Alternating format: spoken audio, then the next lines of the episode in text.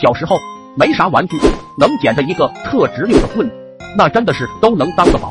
那年暑假我去姥姥家玩，正好离姥姥家不远处的一亩地要拆迁修个小厂，那边的土地被吹得平平的。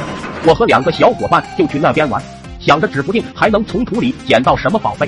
果不其然啊，去了之后，我一眼就看到了一个神奇的棒子，非常直溜，粗细均匀。最奇特的地方是它顶端还有两个小包，像极了魔法师的魔杖，简直都一模一样。我兴奋地捡了起来，如获至宝，拿着它到处给小朋友放大招，简直所向披靡，感觉自己仿佛变身成了魔法师。小朋友们也对我手中的神器羡慕不已，虚荣心简直爆棚到了极点。我简直爱死了这根魔杖，就连晚上睡觉我都是放在枕头边的。那天下午，我拿起我的魔杖就准备去外面大杀四方。刚出门的时候。正好碰见我姥姥摘菜回来，忍不住啊，我就向姥姥炫耀起来我的魔杖。当我拿出魔杖的一刹那，只见姥姥脸色一沉，二话没说走过来就没收了我的魔杖。我一脸懵逼，不知所以然，接着就挨了我人生中最懵逼的一顿毒打。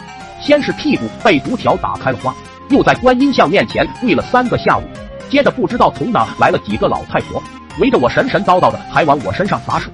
只要我一开口说话，就是一巴掌。只要我一动就是一巴掌，当时我完全不知道发生了什么，为什么为什么要这么对我？心态已经彻彻底底崩塌了。小小的我又委屈又害怕，我感觉我已经快神经了，或者是他们都神经了。就这样折腾了整整三天，我才又尝到了大桌饭的味道。在此后的很长一段时间，只要我一提起这事，就会被大人毫无征兆的呼一巴掌，要不然就是一脚，真的特别懵逼。在我娇生惯养这么多年的岁月里。从来还没这么委屈过，这件事一直在我心里躁动，但是我已经不敢提起。直到后来，大概有两三年了，当时我也上了初中了。有次跑到舅舅家里吃饭，正好姥姥他们老一辈的都不在，大家都喝得五迷三道的，才在饭局上告诉我，知道你那年为什么挨打不？我一听就来劲了，这个问题终于有答案了吗？我当然不知道啊，我懵逼的很啊。他们就说那会拆迁修厂，田里很多老坟没来得及移。有些就直接被一起推平了。你如获至宝的魔杖是跟什么东西？你知道了吧？听完我脑袋一空。三年啊，你们知道我这三年是怎么过的吗？藏在心中的疑问在这一刻突然解开，所有懵逼委屈豁然消散。